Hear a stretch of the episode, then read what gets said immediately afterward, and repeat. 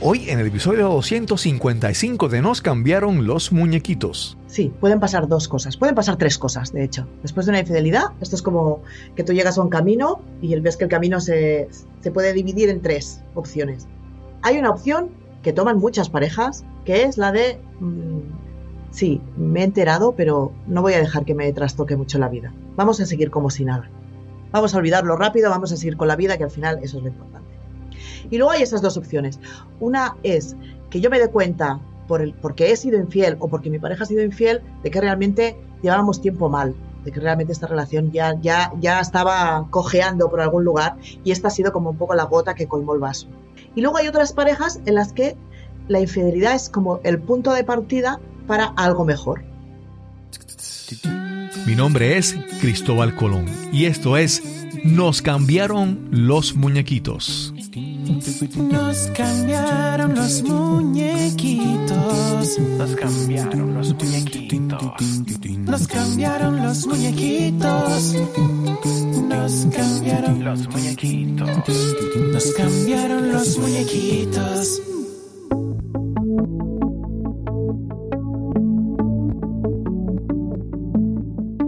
Gracias por acompañarnos en este nuevo episodio de Nos cambiaron los muñequitos. Queremos inspirarte y ayudar a adaptarte al cambio con una historia, una conversación en cada episodio. Hoy hablaremos sobre el delicado tema de la infidelidad. Si te casas con un hombre que engaña a su esposa, estarás casada con un hombre que engaña a su esposa. Estas son palabras de Anne Landers, nombre de pluma que usaba la columnista de consejos Epi Lederer. Te presento a nuestra invitada de hoy. Hola, soy Patricia Maguet y soy psicóloga de parejas, que quiere decir que trabajo con parejas que o están atravesando un momento complicado en su relación o tienen ganas de mejorar su relación y apostar por ella y seguir luchando por ella y mejorarla día a día. Patricia Maguet es una psicóloga de terapia para parejas de Barcelona, España. Patricia se especializa en el tema de la infidelidad. Este es el episodio número 255 y conversamos con Patricia Maguet. Saludos, hoy vamos a tener un tema, una conversación de un tema que hay, veces que uno quiere hablar de un tema, pero no sabe con quién hablar de ese tema, ¿verdad? O, o no encuentra a la persona correcta. Entonces, de repente, llegó esta oportunidad de conversar sobre el tema de hoy, que vamos a hablar ya, lo vamos a presentar ya mismo. Pero primero les presento a nuestra invitada, a Patricia Maguet. ¿Cómo estás, Patricia? Hola, buenos, buenos días, buenas tardes, Cristóbal. Estamos en diferentes horas. Sí, sí, sí, yo estoy en Puerto Rico y ella está en...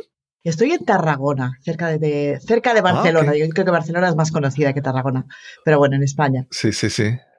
Sí, sí, yo, yo tenía, yo te- tenía un amigo que hace, hace poco falleció, pero él, él vivía en una urbanización, en un sitio que se llama Villa España, y todas las calles tenían el, el nombre de, de alguna De alguna ciudad. ciudad de España, y ella, de- él, vivía en la calle Tarragona. Y, y- lo, y lo cómico en una ocasión es que un amigo de él, de la misma- del mismo lugar, le llegó una carta y cuando vio la carta, la carta tenía indicios de que había ido a España primero y regresó a ese lugar. Cosas, en verdad, inefi- ineficiencias del sistema de correo en aquel entonces. Totalmente. Pues, Patricia, háblanos un poco dónde, dónde naciste, eh, dónde te criaste. Mira, yo nací en Barcelona y me he criado en Barcelona, pero eh, vengo de una familia multicultural, digamos, porque mi papá era de Haití, la familia de mi padre era Ok. como de origen francés, pero que, que se crió él en Haití. Y luego de la parte de mi mamá, mi padre era turco. Y emigró de Turquía y de Turquía llegó a Cataluña. Entonces, es que mi, mi padre Ok. llegó a Cataluña de Haití, mi abuelo llegó desde Turquía. Y de ahí viene la Sí. mezcla. Y tienes casi unas Naciones Unidas ahí Sí,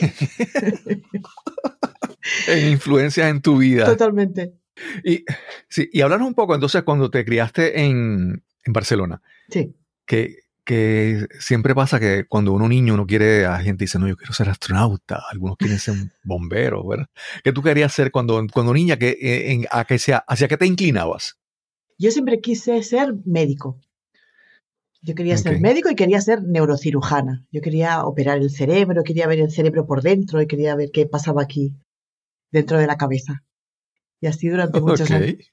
Pero eso es como que muy específico desde niño. o sea, es como que, Yo tenía como, como mucha, mucha obsesión con saber qué pasaba aquí dentro, ¿no? No terminaba de poder sí, O sea, pero ¿cómo aprendemos las cosas? ¿Cómo hablamos? ¿Cómo, o sea, ¿cómo puede ser que todo lo que hacemos o decimos o sentimos, o lo que sea, todo venga de aquí adentro? Entonces, mi obsesión era saber qué había aquí adentro. Y, y de ahí con el tiempo me salió lo de la neurocirugía.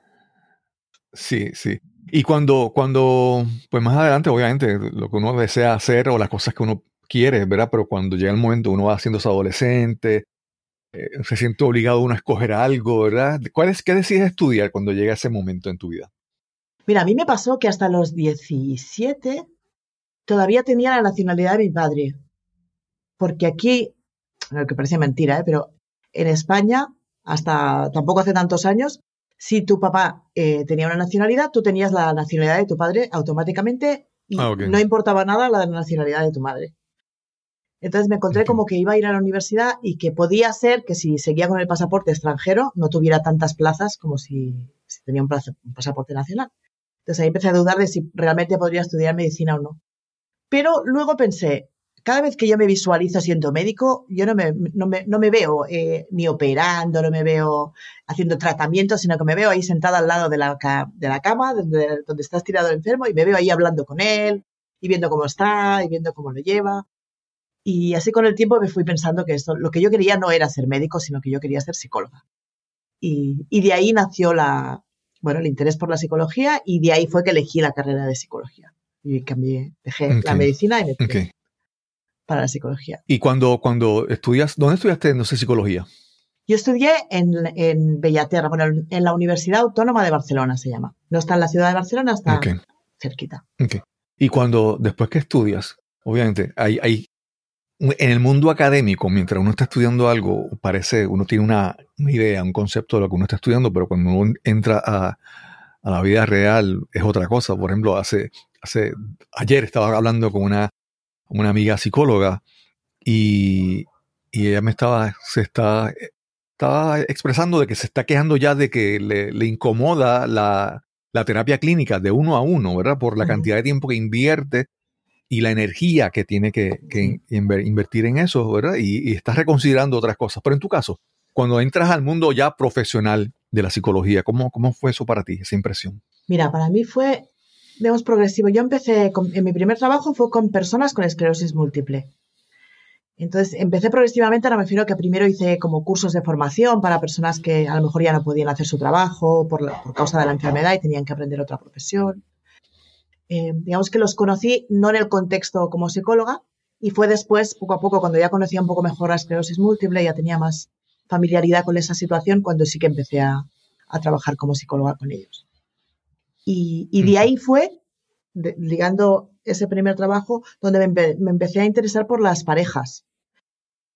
Porque yo me daba cuenta de que yo tenía una persona delante que me explicaba una serie de sufrimientos, de situaciones complicadas, de su pareja, de sus hijos. Pero luego cuando había alguna celebración, una fiesta, la Navidad, de repente venía la pareja y me explicaba como otra historia totalmente diferente. Y yo decía, pero esto, mm, ¿cómo puede ser? No, no, no me, es, como un puzzle, ¿no? Uno me cuenta una cosa, el otro me cuenta otra, Sí, sí, y esto sí, no. No, no encaja, esto no tiene nada que ver una historia con la otra. Y de ahí fue cuando dije, bueno, aquí o, o escucho a las parejas o no voy a entender realmente qué está pasando, no, me estoy perdiendo una parte de la película. Y de ahí, de ahí nace. sí, sí. Sí. Eso me parece muy interesante, ¿verdad? Cómo a veces percibimos las historias. Y es que nosotros escuchamos, vemos y, y almacenamos en la mente de alguna manera. Pero a veces necesitamos algún testigo, alguna otra persona que haya visto la misma historia Exacto. y nos, nos dé su perspectiva para poder entender, ¿verdad? Eso, es- eso es muy, muy valioso. Pero entonces empiezas a trabajar con, con parejas, ¿verdad? Y, pero llegas al tema, que es el que vamos a hablar hoy, es el tema de la infidelidad. Llegas a ese tema porque era algo común en, entre las parejas que estabas atendiendo? ¿Cómo, cómo, cómo llegas a, dedicarte más a ese tema específicamente? Sí, pues la verdad es que cuando yo empecé a trabajar con parejas no era un tema que yo pensaba que me iba a encontrar tan a menudo y luego resulta que sí. A veces es como el plato principal, a veces te llega una, una pareja en apuros porque se acaba de destapar una situación de infidelidad y otras veces cuando hablas de la historia de la relación de pareja acaba saliendo en algún momento esa situación, ¿no? Él me fue infiel o ella me fue infiel. Entonces me di cuenta de que sí que es mucho más común de lo que nos parece. Siempre parece que es de esas cosas que parece que les pasa a los otros y que a mí no me va a pasar. Sí, sí, sí, sí. O pasa en las novelas o en los, como en España, los culebrones. Los culebrones, las películas, los libros. Sí, sí, sí, sí.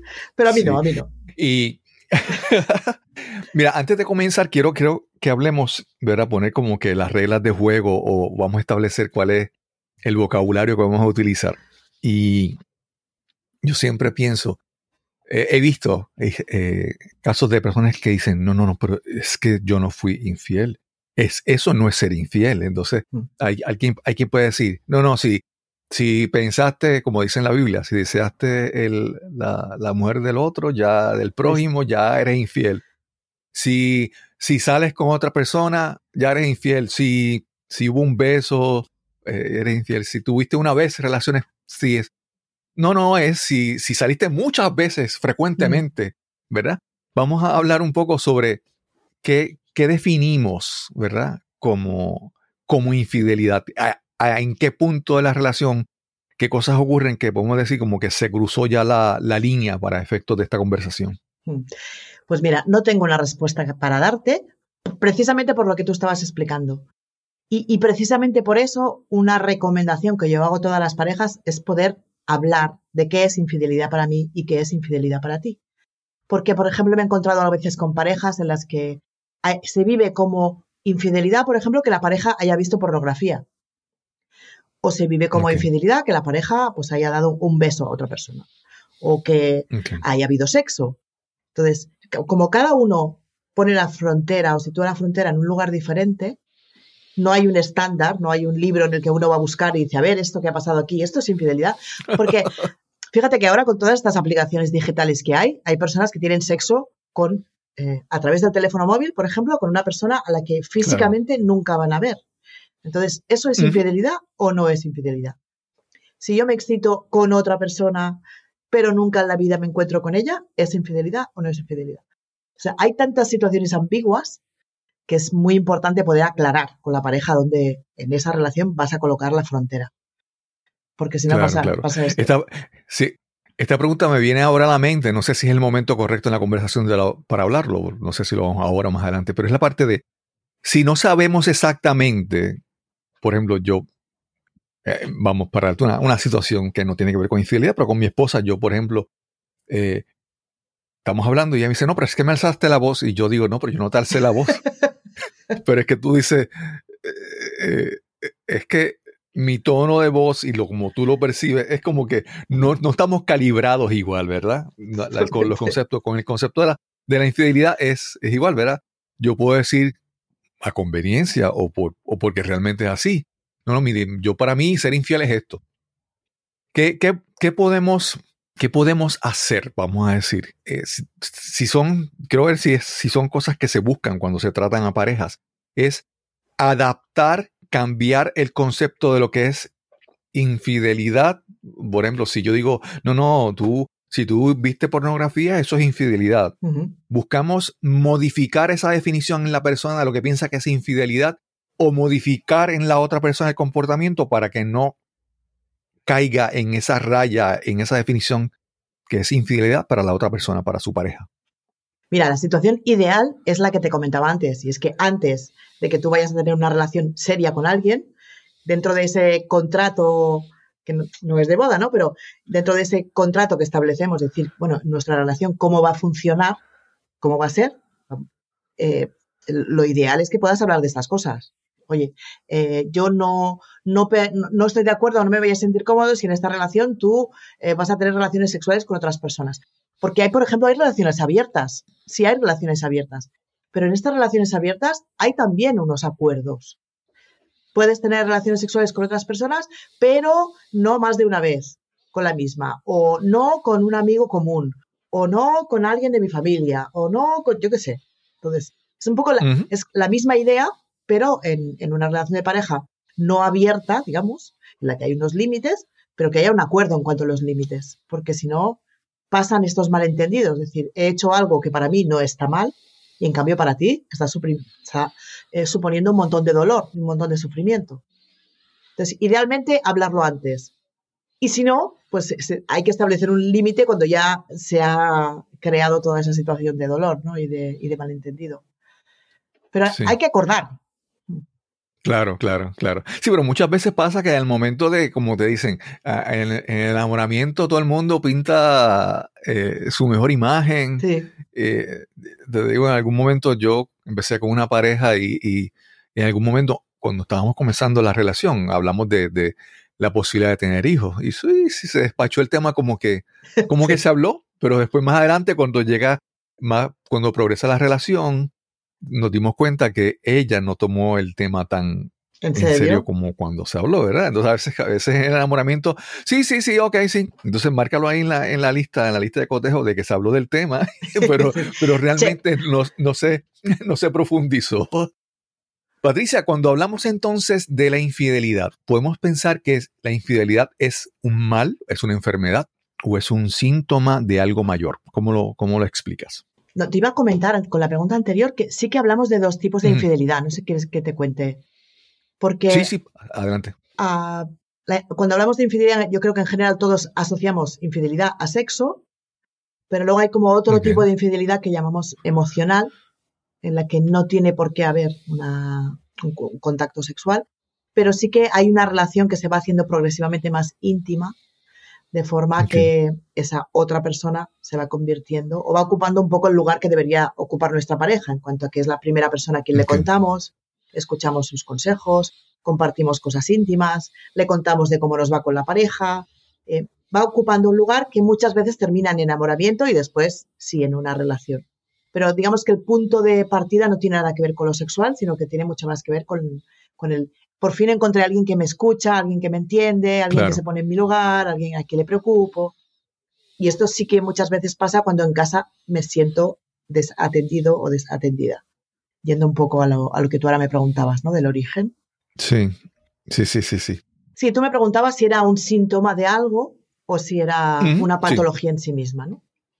Sí. Entonces, No, no, tengo una respuesta. O sea, la infidelidad es una patología. Mm, la infidelidad es un. Bueno, es que depende tanto de, tantos factores que en el momento en el que se destapa una infidelidad no puedes automáticamente decir, ah, bueno, aquí es que hay una patología. A veces sí, a veces sí, por ejemplo, pues porque a lo mejor esa persona en ese momento de su vida está abusando del alcohol, está abusando de las drogas y dentro de su descontrol resulta que salió una noche o salió 20 noches y, se acostó con 20 personas. Pero otras veces eh, no tiene que ver ni siquiera con la relación de pareja. Estoy pensando ahora en un caso en un caso en el que la persona infiel fue una mujer que llevaba en pareja desde los 12 años, eran novios desde muy pequeñitos. Wow. Tenía 40 y no sé cuánto, veía que sus hijas adolescentes estaban viviendo la vida y ella tenía esa sensación de me voy a morir y, solamente tuve relaciones sexuales con un hombre. Mm, no, no, es que no le quiera, no es que me quiera separar, yo no quiero nada. Ella me decía, no es que mi vida me gusta, no quiero cambiar mi vida, pero quiero tener esa experiencia bueno, o quise, tener esa experiencia. Por, por, y el origen en ese caso no tenía nada que ver con la relación de pareja. Entonces, con infidelidad, sabiendo solamente que hay una infidelidad, no, no podemos sacar conclusiones de si ha habido una patología, si tiene que ver con la relación o no. Hay que preguntar más, hay que, hay que saber más para poder llegar a conclusiones. Claro, claro. y a veces, como, como hablando del, del, tema de que si es, una, es un síntoma, yo no sé, me parece que en algún momento puede ser que, la infidelidad sea señal de que hay que mejorar, que hay que sanar, que hay que curar algo en la relación. O tal vez la infidelidad es la señal que dice, no, no, es que hay que salir de esta relación.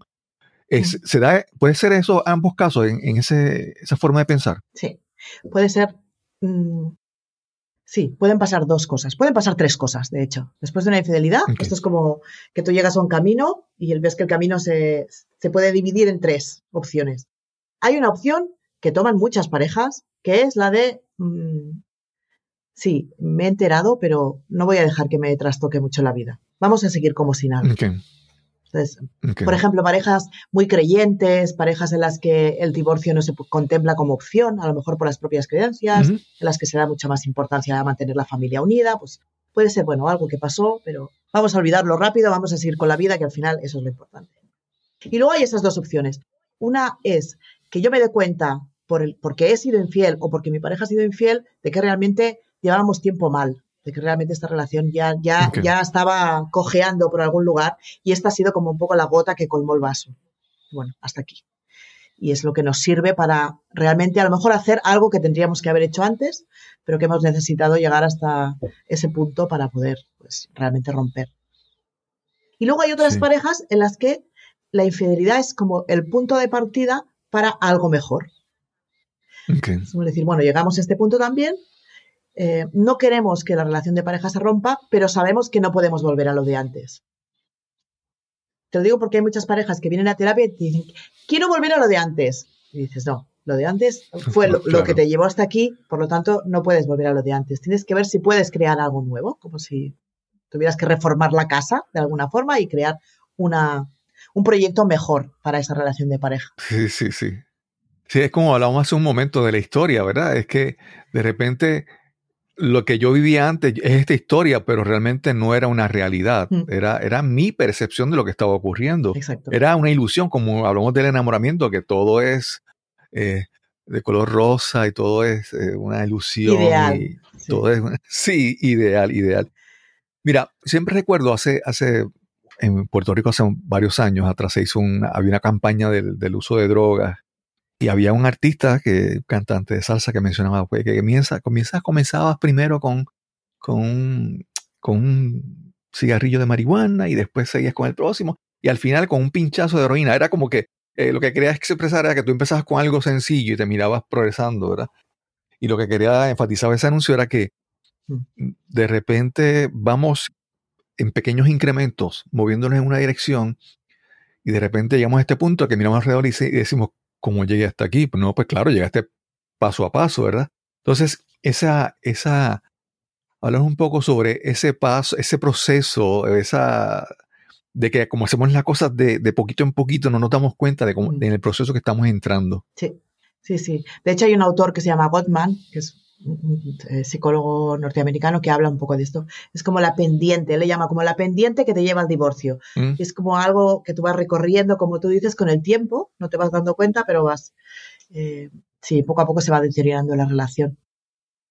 Yo creo que tiene mucho que ver, hay un elemento, porque cuando hablamos de infidelidad la gente se va al sexo rápidamente.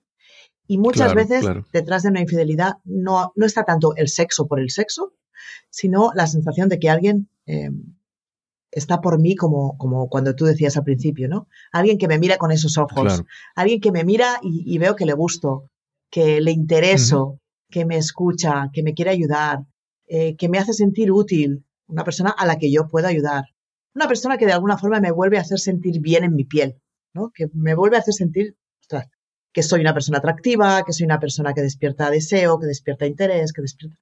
Eso es lo que realmente se convierte en lo peligroso. Claro. Eso claro. es lo peligroso. Sí. Sí, eh, Patricia, yo siempre, yo siempre he pensado, yo, yo siempre digo que el enamoramiento, que alguien se enamore de mí, es, en inglés diría, the ultimate, la, la máxima aprobación. Sí, ¿Verdad? exacto. Que Sí, sí, alguien se enamore de mí es una reafirmación de que yo soy, qué sé yo, inteligente, interesante, atractivo, eh, muchas cosas. Entonces, exacto. Yo, eh, eh, hay, hay personas que, que se enamoran de una persona, pero hay personas que, a mi entender, ¿verdad? Se, se enamoran de estar enamorados, de ese proceso de, de sentir que despiertan admiración en otra persona, esa, esa reafirmación, ¿verdad? Totalmente, totalmente. Cuando, cuando, cuando hablamos de trabajar con la, la infidelidad, mm, aparte del proceso, es obviamente, es, es lógico, es la parte de, de, creo que de perdón, ¿verdad? Ujú. Y, yo creo que algo con el, con, el con el perdón es que muchas veces las personas no tenemos, como hablamos de infidelidad, no tenemos un concepto claro de lo que es infidelidad. A veces tampoco tenemos un concepto claro de lo que es perdón. A veces pensamos que el perdón, yo te perdono a ti, es algo que yo te doy a ti, es algo que yo, es un regalo para ti, es como que te doy este privilegio. Cuando muchas veces el perdón es para, para nosotros, yo perdono para mi bienestar, para mi salud, ¿verdad?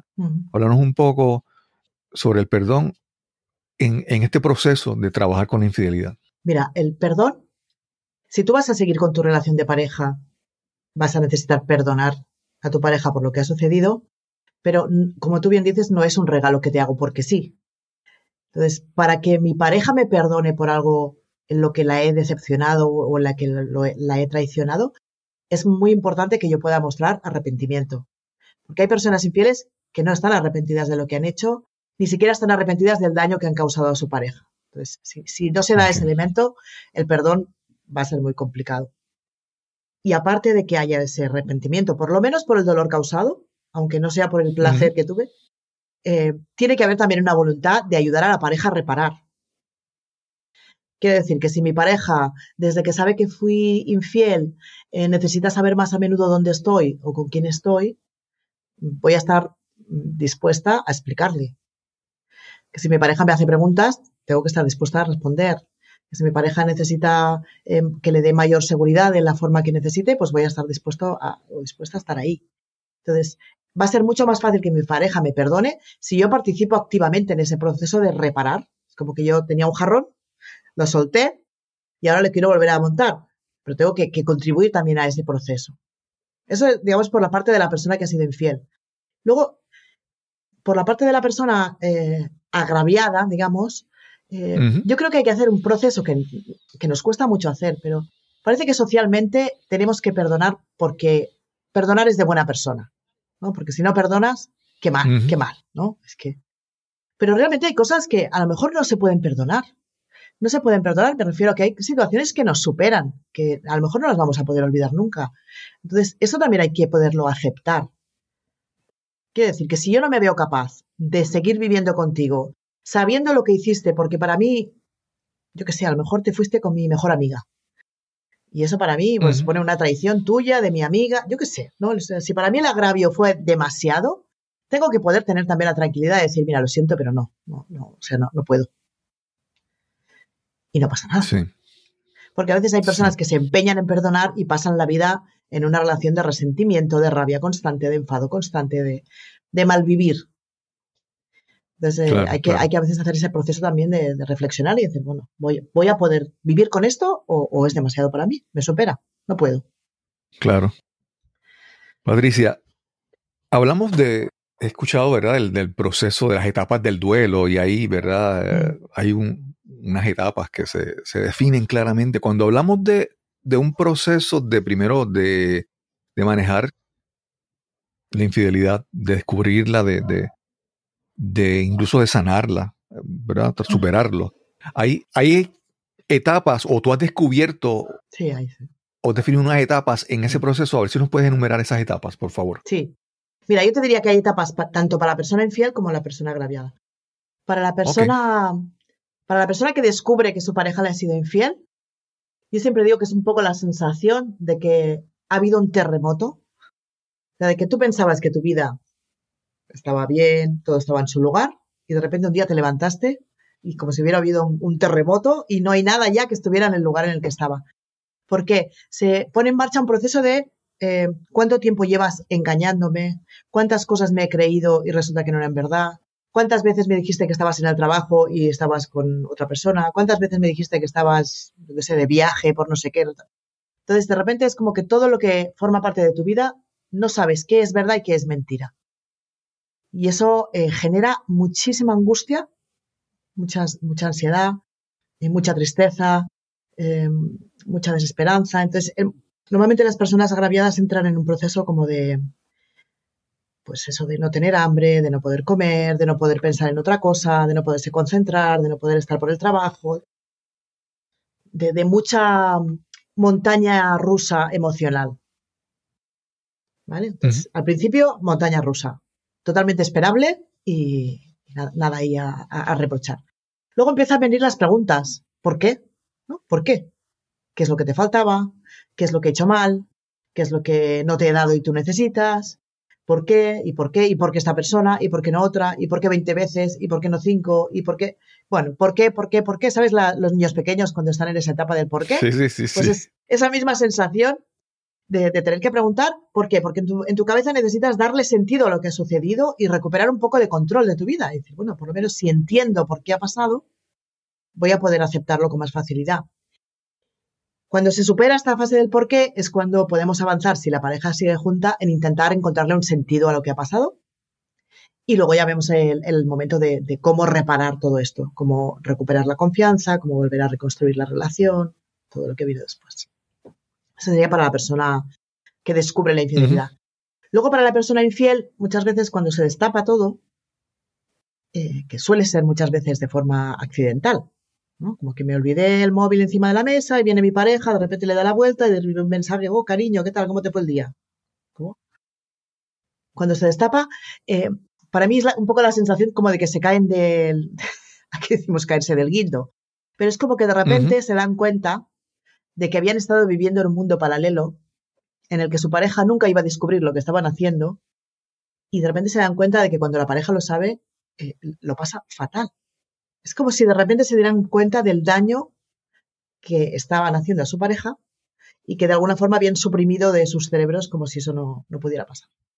Entonces hay como dos procesos, el decir, pero ¿cómo, o sea, ¿cómo ayudo yo a esta persona a que se quite la infidelidad de la cabeza y volvamos a estar tranquilos como estábamos antes? Y cuando la infidelidad ha sido con una persona con la que realmente tienes una relación, empieza otro proceso, que es el de decidir, ¿y ahora yo qué hago? Que una cosa es una infidelidad puntual y otra cosa es eh, en los casos en los que hay una relación paralela. Entonces, cuando se destapa todo, hay que elegir. Y cuando uno elige, también tiene un proceso de duelo. Porque, digamos que dejes a quien dejes, pues eh, pierdes algo que para ti era valioso. Entonces, la persona infiel tiene que también hacer este, todo este proceso de, decidir hacia dónde quiere ir y, de, y luego de acompañar a su pareja si es que quiere continuar con su pareja.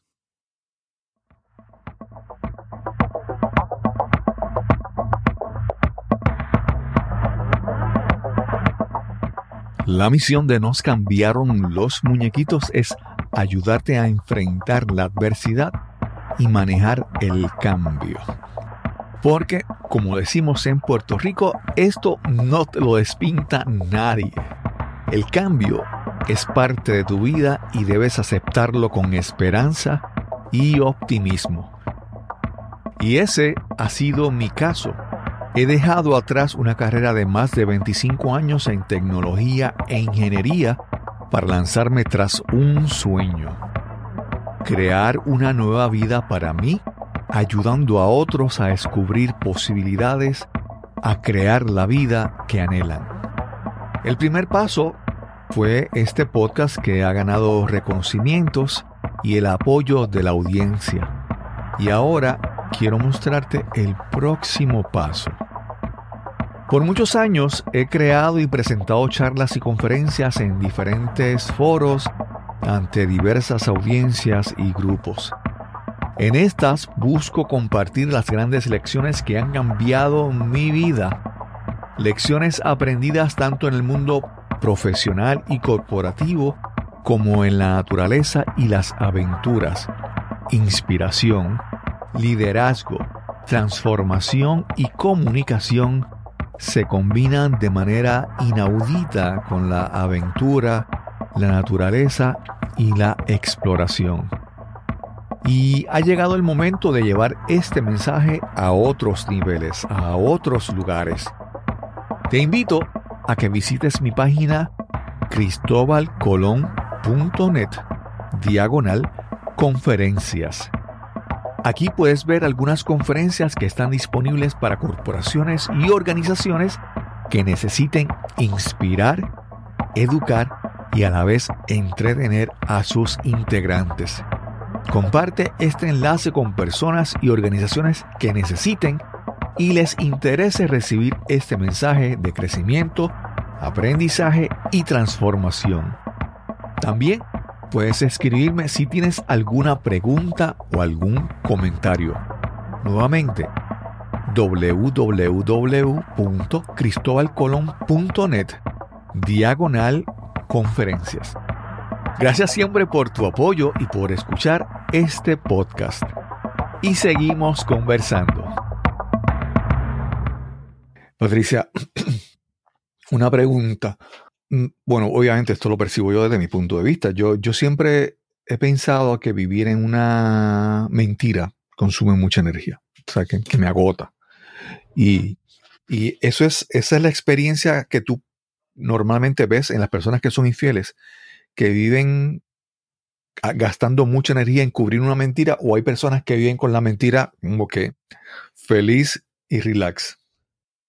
Yo creo que hay personas que tienen más capacidad de hacer una cosa que le llamamos compartimental. A ver si me saldrá, ¿eh? Sí, Compartimentalizar. sí, una palabra así sé cuál es, pero es, Esto. ¿sabes? Lo, es un trabalengua. lo pongo en un, punto- en un sitio de mi cerebro y se me olvida, como si fuera Sí. el desván. ¿no? Lo metí en una caja y lo dejé allí Exacto. y nunca más vuelvo a pensar en eso. Hay quien tiene facilidad para poderlo hacer y hay quien no la tiene.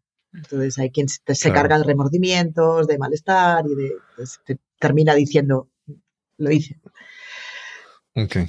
Eso sí que va mucho a, Mira. a cada persona. Yo en un momento de mi vida tuve una, una experiencia de, de- de que fui infiel, ¿verdad? Y esa experiencia me, me, me afectó mucho. Y durante todo este proceso es, es la parte de protegerme de lo que pasó y, y- y seguir, ¿verdad? Firme en lo que quiero hacer. En tu caso, y es lo que quiero, ¿verdad?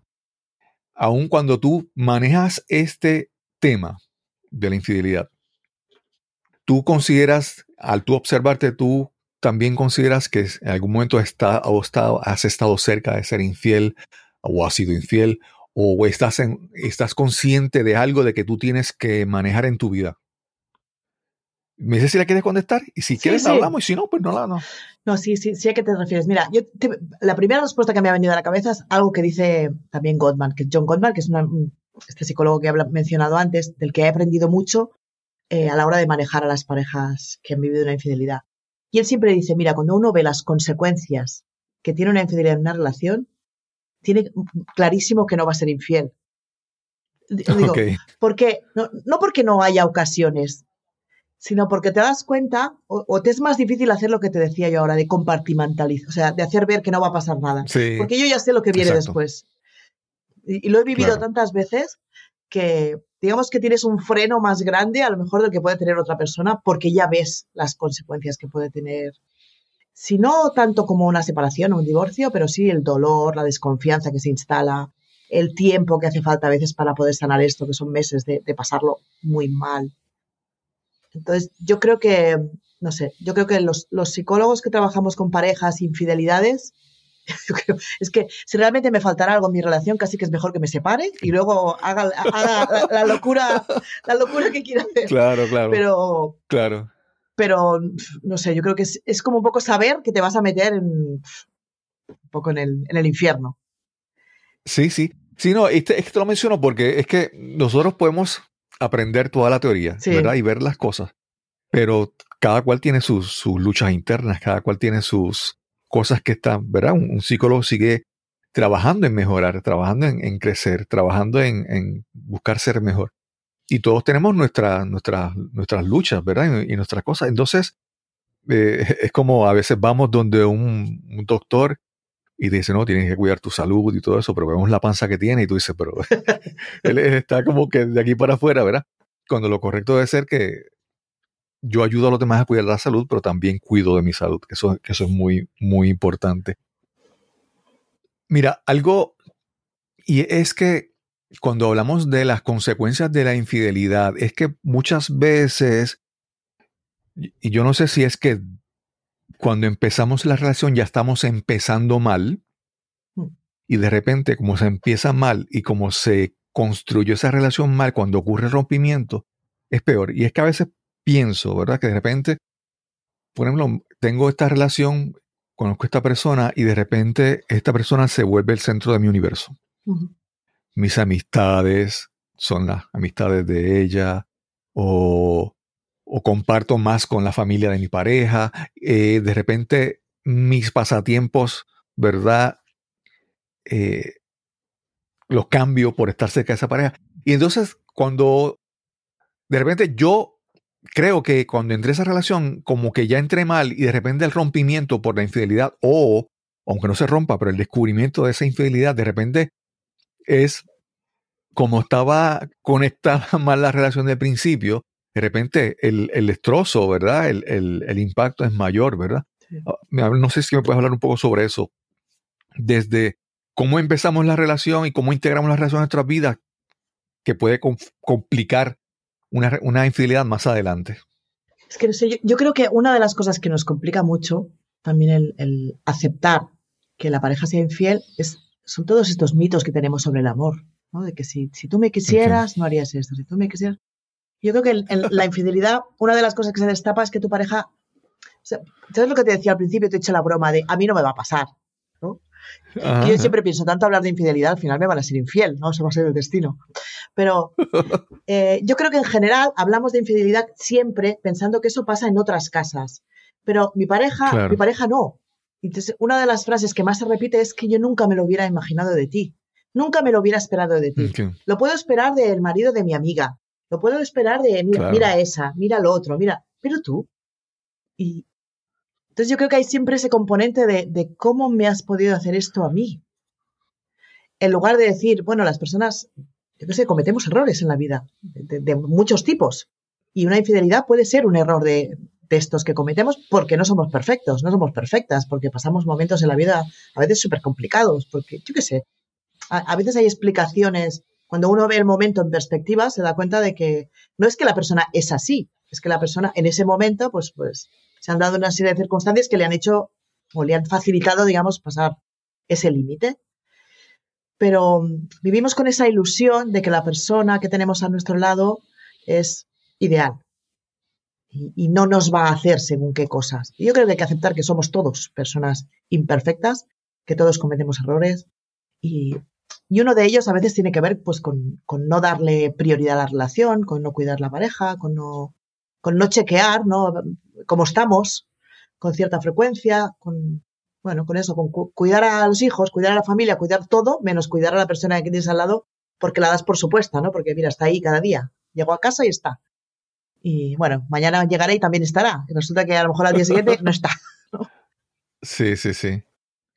Sí, me viene a la mente una, una, una película. Bueno, obviamente yo la, eh, acá en Puerto Rico las películas las vemos en inglés con subtítulos en español. En España es diferente es la película de Jerry Maguire, que en una parte eh, él dice, creo que es el que dice, You complete me. O sea, tú me completas. No sé si así se traduce al, español. ¿Cómo? Y es que de, de, repente creo, como mencionabas, que entramos a una relación con unas ideas incorrectas, unas nociones incorrectas. Es que yo pensamos que tenemos que buscar, mi, encontrar mi media naranja. Quiero encontrar mi, príncipe, azul. Quiero encontrar a la mujer perfecta. Entonces, a veces es como que creo que estamos con la idea que tenemos que buscar a alguien que traiga lo que yo no tengo, que aporte lo que yo no tengo, que sea lo que yo no soy. Y hay veces que sentimos como que llegamos y conseguimos esta relación y de repente dejamos de buscar crecer, de buscar desarrollar cosas en nosotros porque como ya la tenemos, por ejemplo, para darte un ejemplo, digamos que también no sé si sea el mejor ejemplo, pero yo no eh, financieramente no soy muy cuidadoso, pero llega esta persona y él es, ella, es bien atenta al, presupuesto, y toda esa cosa. Entonces, y, entonces es más educado y de repente yo como que me recuesto de que ya esa persona suple y de, me olvido de crecer, vamos a decir, me olvido de cuidarme. Y yo creo que, no sé si eso también, ¿verdad? Cómo durante una relación buscar que ambos sigan creciendo en lo que, en lo que les corresponde crecer puede ser una herramienta para evitar la, infidelidad. Sí, yo creo que sí que tiene mucho sentido lo que dices, el, crecer en el sentido de madurar, ¿no? De, de ir. Sí, yo creo que totalmente. Es como esta visión idílica de las, las películas románticas en la que nos fusionamos y en las que si hay amor, ¿no? Si hay amor, todo va a ir bien. dices, bueno, no sé. Ojalá fuera tan fácil, ¿no?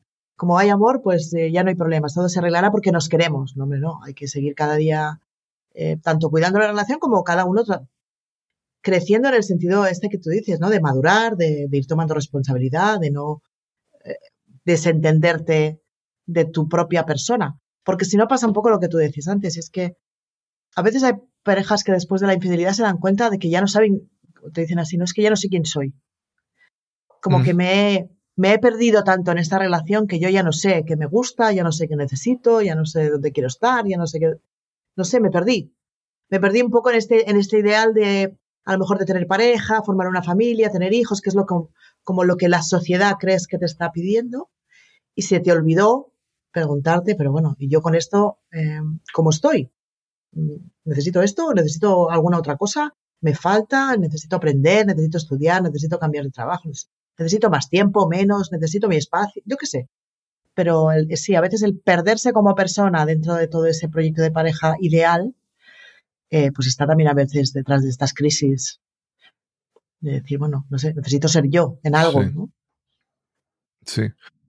Patricia, hemos hablado hasta ahora sobre el impacto de la infidelidad en el agraviado o la agraviada, como Mm. mencionabas, y el infiel. Sí, Como te mencioné, yo he pasado por experiencias, ¿verdad? Y, y, y esta situación, una situación de infidelidad, afecta obviamente a estas dos personas, pero afecta al entorno. Si es una familia, tienen hijos también. también. To- eh, es porque todo el mundo va a hacer un análisis un- y pasar un juicio sobre lo que pasó.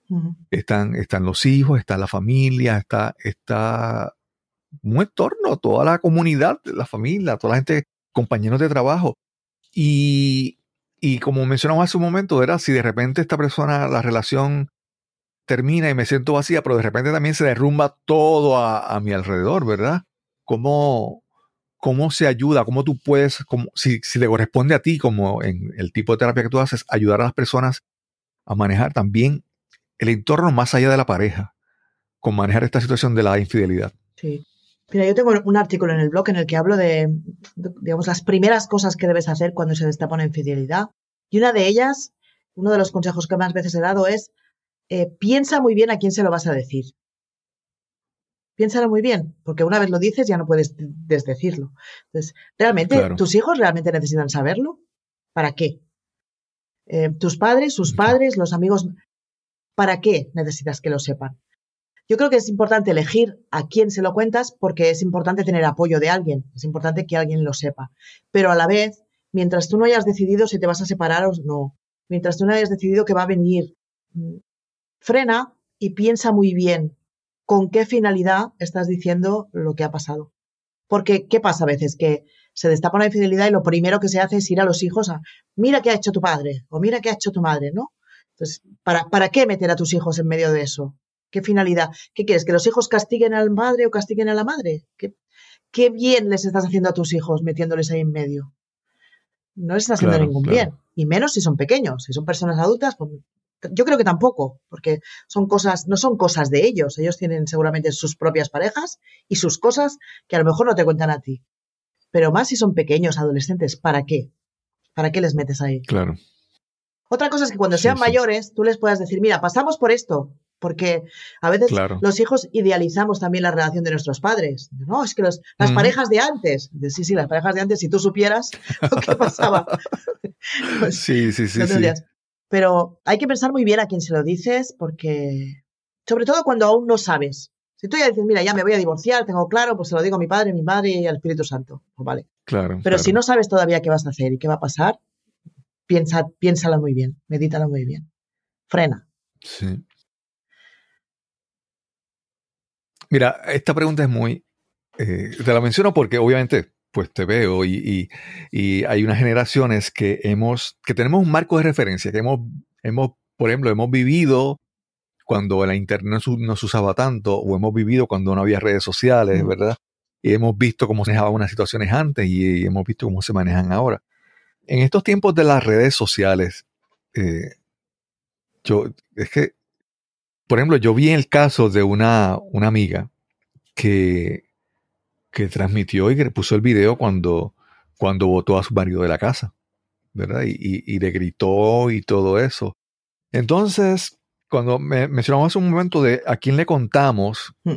elegir a quién, a quién le contamos las cosas, especialmente a nuestra familia, a las personas cercanas.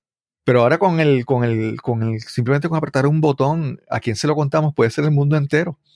Entonces, ¿cómo, cómo, cómo manejamos el uso de las redes sociales o cómo, como si tú hablas sobre esto cuando das terapia a esas parejas?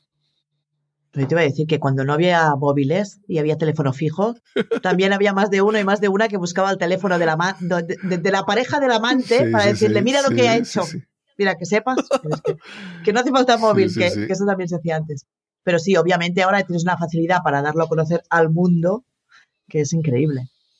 Em, no sé, yo no creo que sea lo más aconsejable, porque ¿qué buscas? ¿Un castigo público? ¿Qué buscas? ¿Que la gente le apedree a tu pareja por haberte agraviado de esta forma? O, sea, entiendo que puede ser en un momento de rabia uno tenga ese deseo de venganza, es decir, pues tú me lo has hecho pasar mal, pues yo ahora te lo voy a hacer pasar a ti peor, pero no sé si te va a ayudar en algo en la vida ese, ese desahogo.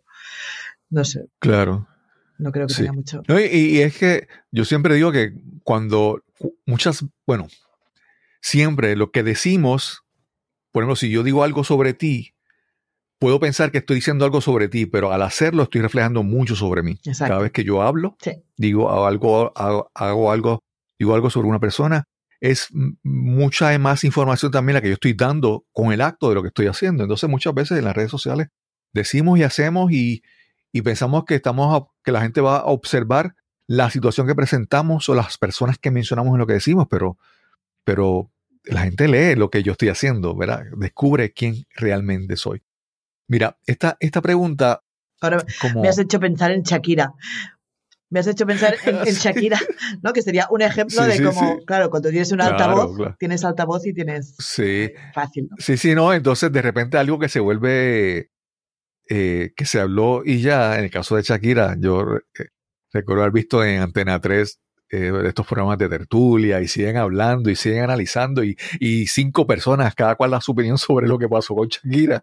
Entonces es como que se le da más gasolina, más combustible al... Les invitas, les invitas. situación, sí, sí. es situación difícil.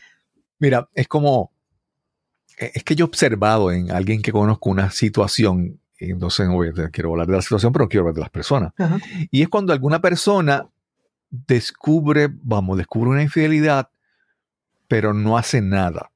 Entonces, por, digamos, por, por no disolver el hogar, por su hijo, por, entonces sigue en esta situación, sigue estando cercana a esta persona que le causa dolor o que le causó dolor, y se vuelve una vida, a mi entender, como de un martirio, ¿verdad? Entonces, como, como una persona que está en esa situación, que, que de repente es como está metida en un problema o está en una situación grave, pero no quiere aceptar que está en una situación grave. ¿Cómo, cómo se puede manejar una, una situación así? ¿O, ¿O qué tú recomiendas? Es que yo te diría que si es una situación muy grave o no, tiene mucho que ver con tus creencias. Por, ejemplo, tú estabas, estábamos hablando antes de las parejas de antes, o a lo mejor no tan de antes, ¿no? A lo mejor de nuestra edad. Claro. Mm. Yo creo que había una creencia muy aceptada de que los hombres necesitan desahogarse. Ok. ¿No? Entonces, las cuántas historias había hace unos años de, de los hombres, por ejemplo, empresarios que tenían una aventura con la secretaria. Entonces, e, era una infidelidad, obviamente, pero era algo bastante aceptado. Entonces, el, hecho de que lo que yo he descubierto entre dentro de lo que se puede esperar, porque los hombres ya se sabe cómo son, pues a lo mejor no supone tampoco una amenaza para mi, para mi proyecto de familia. Porque, yo qué sé, tenemos casa, tenemos hijos, tenemos perro y tenemos un marido infiel y tenemos el pesebre completo, ¿no? Digamos que es un poco, ¿qué podemos esperar si, si los hombres son así? Entonces, te lo digo en el sentido de que a veces pasan cosas que tampoco son tan graves según el contexto en el que las veamos. Claro, claro. Sí, no, te lo, menciono porque hay personas que dicen, vamos, hay que... Eh, hay personas que pueden vivir con eso y como que, pues, de acuerdo a lo que ellos desean en su vida, eso está bien, eso, lo llena. Pero hay personas que, que, siguen en la situación y tú ves las señales de que esta persona está, digamos, estancada, está, está sufriendo, está, está detenida eh, en, esta etapa en su vida y no se mueve en otra dirección, no, no es feliz, ¿verdad? Entonces, es, como, ¿verdad? Eh, tomamos decisiones, hacemos sacrificios y a veces son válidos, pero hay veces que, pues, como, mira, no, no, no estás, estás sumergiéndote cada vez más en, un, en, un, hoyo de que tal vez cuando quieras salir no va a ser fácil. ¿Cómo, ver cómo lo vemos entonces. Sí. Sí, lo que pasa es que seguramente estás viendo como una parte de la vida de esa persona y a lo mejor te falta contexto para saber si, aunque esté mal, tiene miedo de que podría estar peor. ¿no? Claro, claro. Entonces habría que ver, ¿no? Qué situación económica, qué alternativas hay, eh, qué momento de la... Entonces, digo porque a veces la gente toma decisiones que vistas desde fuera parece que no son las mejores decisiones, pero si conoces más a fondo lo que realmente está pasando a esa persona, igual le vas viendo el sentido lo digo porque hay, personas que a veces hacen una apuesta, es decir, yo qué sé, tengo niños pequeños, pues yo qué sé, me espero hasta que tengan tantos años. Y de repente cuando tienen tantos años, un día cogen la maleta y es como, ¿pero qué te pasa? Yo también me planteé un sacrificio durante unos años porque pensé que era lo mejor para la familia, pero ya cumplí. Claro, claro. Y ya mis hijos se fueron a estudiar aquí y allí, pues yo ahora ya empiezo mi vida. Es decir, que, que valorar las decisiones de las demás sin estar ahí en su piel a veces es como muy atrevido. Claro, claro. No, y, es muy importante saber que no todo el mundo tiene las mismas prioridades. Por ejemplo, hay personas que dicen, no, para mí el bienestar económico es muy importante. Si no lo tengo, eso, me va a causar un estrés increíble. El estatus, eh, sí, sí, sí. Sí. Totalmente. Hay, personas que dicen, no, no, yo no necesito vivir, yo me puedo ir al mundo, por el mundo, a viajar con mi pareja y soy feliz. No necesito una casa. ¿verdad? Es cuestión de lo que nosotros apreciamos, lo que nosotros valoramos, a lo que debemos en la vida, que sí, que nos da entonces el, orden de las cosas que vemos en la vida, pues no es igual para todo, para todo el mundo. Sí, sí.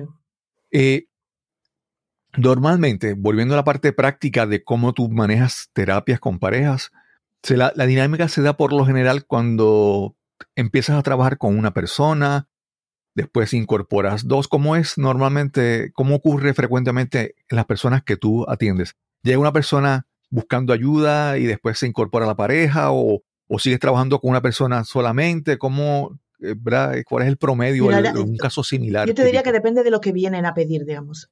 Te puedes encontrar con que te llega una persona que ha sido infiel y no sabe qué hacer, no sabe si seguir con su pareja, si no, si decirlo, si no. Entonces a veces tienes una demanda de ayúdame a aclararme.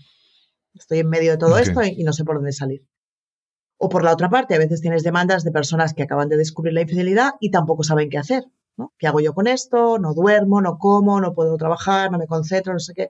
Ayúdame a, recuperar un poco de equilibrio para que pueda tomar decisiones y que no sean decisiones así impulsivas en este momento que, ¿sabes? que cogería a mi pareja y a lo mejor le, le haría cualquier cosa. Claro. Esas son dos demandas como más individuales y a veces tienes demanda de pareja de las dos personas a la vez que viene a decirte, mira, estamos en esto, acabamos de descubrir esto, eh, queremos ver o queremos, eh, o hay una apuesta clara por decir queremos seguir juntos cómo se repara esto, o queremos ver contigo, queremos que nos ayudes a valorar si esta relación se puede recuperar o si esto ya está demasiado roto. O sea que yo creo que son como estas cuatro posibilidades.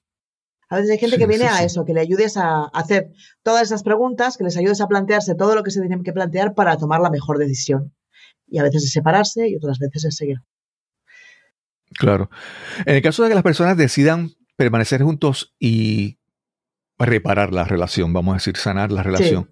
Ahí es que yo me parece, y ahí quiero que tú me hables sobre eso, es que simplemente con ir a, digamos, tú, no es como que un terapista físico te dice, no, no, yo te recomiendo 10 sesiones y hacemos estas terapias y ya, ¿verdad? Creo que, que me parece que hay un trabajo aun cuando se haya tomado ya la decisión y que, tenemos, tenemos claro de que vamos a, seguir juntos, me parece que esto es un trabajo a largo plazo, es volver a ganarse la confianza, seguir demostrando con el comportamiento, con la conducta. Hablar un poco sobre, ¿verdad? Ese proceso que es a largo plazo después de que se, la relación deciden quedarse y deciden, vamos a decir, repararla. Sí, sí, sí. Tienes razón, ¿eh? la terapia de pareja, digamos que empieza porque por mucho que vengan y te digan lo queremos arreglar, hay que ver con ellos, ¿no? Hay que hacer, hay que hacer todas las preguntas que haga falta, hay que plantear todas las situaciones para ver si pueden volver a renegociar un proyecto de pareja juntos. Entonces, las primeras sesiones sirven primero para paliar un poco ese, ese desequilibrio emocional, ¿no? Esa montaña rusa.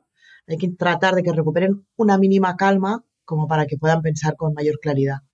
Y hay que ayudarles a ver eso, si, si realmente este proyecto que quieren seguir juntos tiene una buena base o no.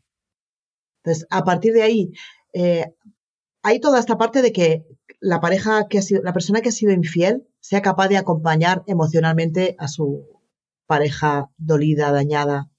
¿Por qué? Porque suele pasar muchas veces que cuando la persona lado pregunta, pregunta, pregunta, pregunta, la persona infiel se cansa, se enfada, dice pasa página ya, a ver cuándo nos quitamos esto de encima.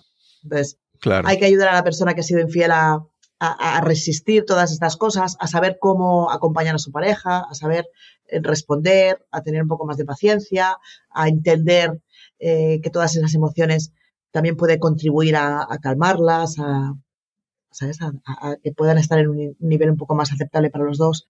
Entonces, esa parte de aprender a acompañar a la pareja también forma parte de la terapia las preguntas que yo te decía, ¿no? Eso es por qué es, por qué es, por qué es. Pues también hay que ponerles una fecha de límite.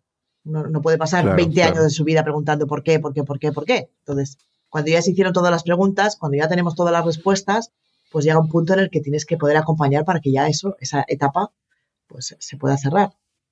hay, cosas que seguramente nunca vas a entender, pero tiene que, tienes que poder llegar a un punto en el decir, bueno, o sea, acepto que ha sido así, acepto que mi pareja no es perfecta, y no lo va a ser nunca. Entonces hay que volver a construir un poco como un andamio, como si uno eh, restaurara la fachada de un edificio. Y quiere decir, bueno, para volver a confiar, ¿qué necesito que pase? Y a partir de ahí, pues se van como estableciendo nuevos límites. Pues, por ejemplo, si te vas a llegar más tarde de la hora, me tienes que avisar. Si resulta que has sido infiel con una compañera de trabajo, quiero que cada vez que, pues que veas a esta persona, me lo digas sin que yo te tenga que preguntar. Eh, quiero que, yo qué sé, Vamos a ver qué necesito de mi pareja para que yo pueda poco a poco volver a confiar. Y que no vuelva a tener, una cosa que pasa muy a menudo, es que la persona infiel, por miedo a, la reacción de la pareja, le va dosificando la información. Entonces, yo te cuento que le di un beso en, eh, un día en el baño. ¿Vale? Pero entonces, cuando tú me has preguntado 500 veces, pero hay algo más, hay algo más, hay algo más, 500 veces te digo, bueno, sí, mm, es que la, le metí la mano por debajo de la camiseta.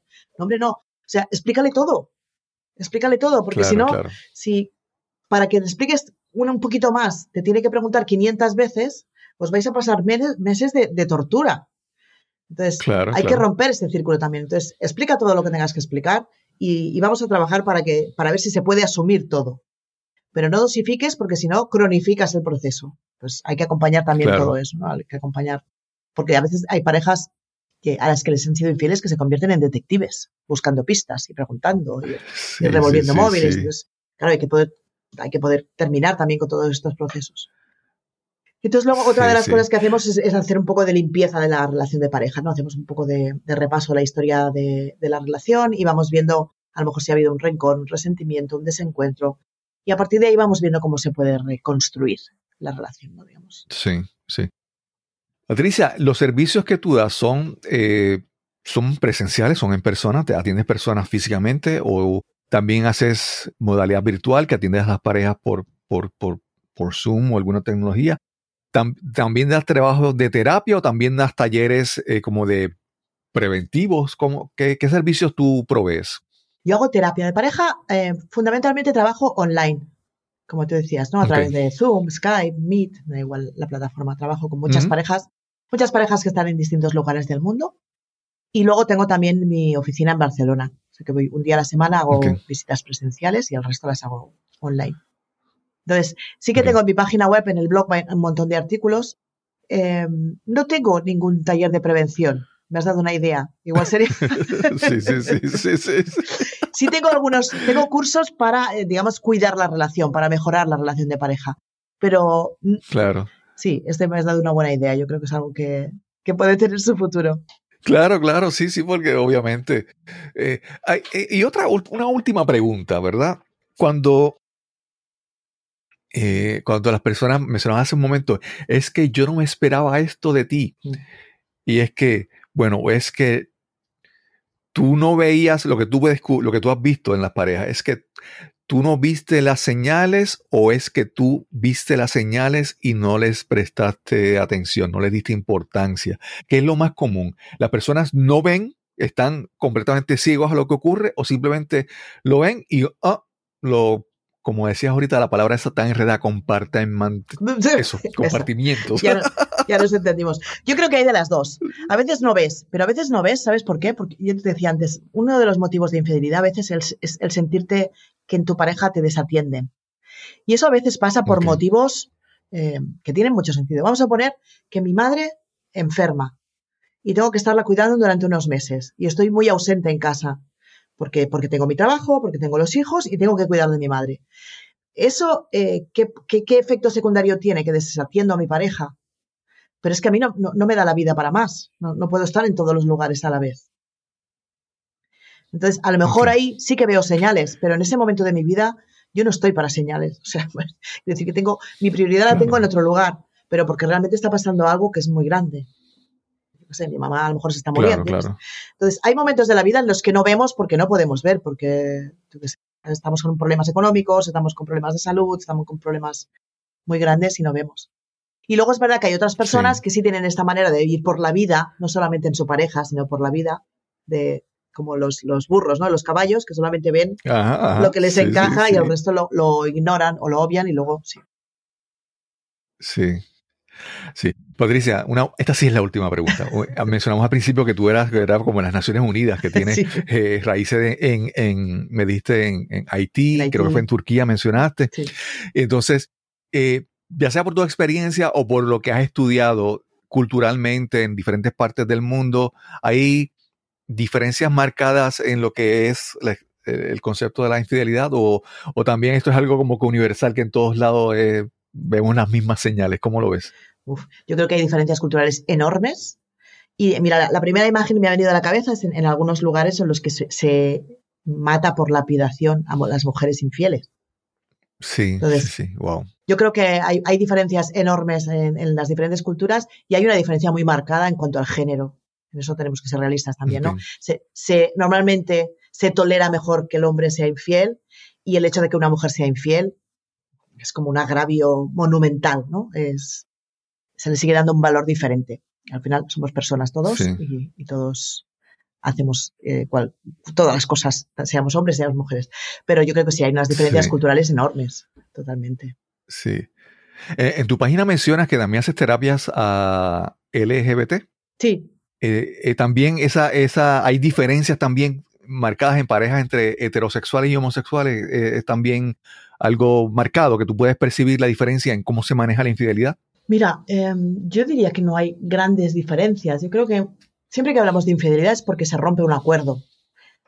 Claro. Entonces, yo creo que no importa qué tipo de personas conformen una relación de pareja, si hay un acuerdo y ese acuerdo no se ha respetado, eh, la sensación de, traición, eh, yo creo que se vive de una forma muy parecida. Claro. Patricia, ¿y, cómo, cómo, te pueden conseguir? ¿Dónde te pueden conseguir? ¿En tu página web? ¿En redes sociales? ¿Cómo te consiguen? Sobre todo en mi página web, porque esa es mi casa digital, que es patriciamaguet.com. Entonces, allí mismo en patriciamaguet.com, si le añaden una barrita y le ponen infidelidad, ahí van a ver todos los artículos que hay, todos los eh, posts que hay sobre el tema de infidelidad, que yo creo que están muy, está muy bien como guía, ¿no? Si te encuentras en esa situación, decir qué hago, qué no hago, cómo actúo, cómo reacciono, ahí tienen pistas. Y ahí, desde ahí también me pueden contactar si necesitan. Estoy en alguna red social, pero como estoy poco activa, tampoco. Prefiero que me vayan a buscar a la web, que ahí sí que me van a encontrar. Claro, claro, definitivamente. y, que pues quiero mencionar que este tema de la infidelidad, pues lo hemos tratado de tocar como que de manera tal vez liviana, ¿verdad? Tal vez con un poco de no cogerlo tan serio, ¿verdad?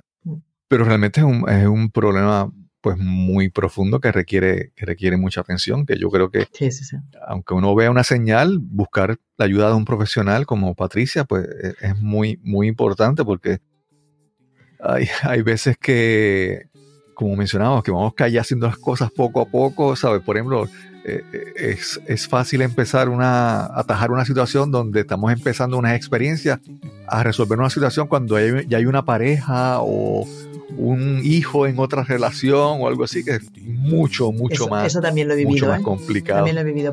parejas que me consultan porque apareció un hijo. Sí. sí, sí, sí. Patricia, gracias por esta, por la oportunidad de conversar. Gracias por tu invitación, muchísimas este gracias. Este tema. Ha sido un placer.